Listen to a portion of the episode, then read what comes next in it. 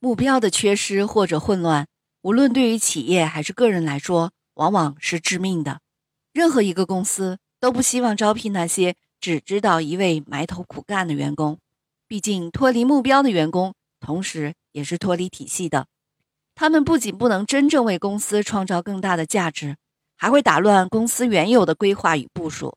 而对于员工个人而言，无目的的工作只会造成个人工作状态的混乱，会严重影响个人的工作效率以及自己存在于工作中的价值。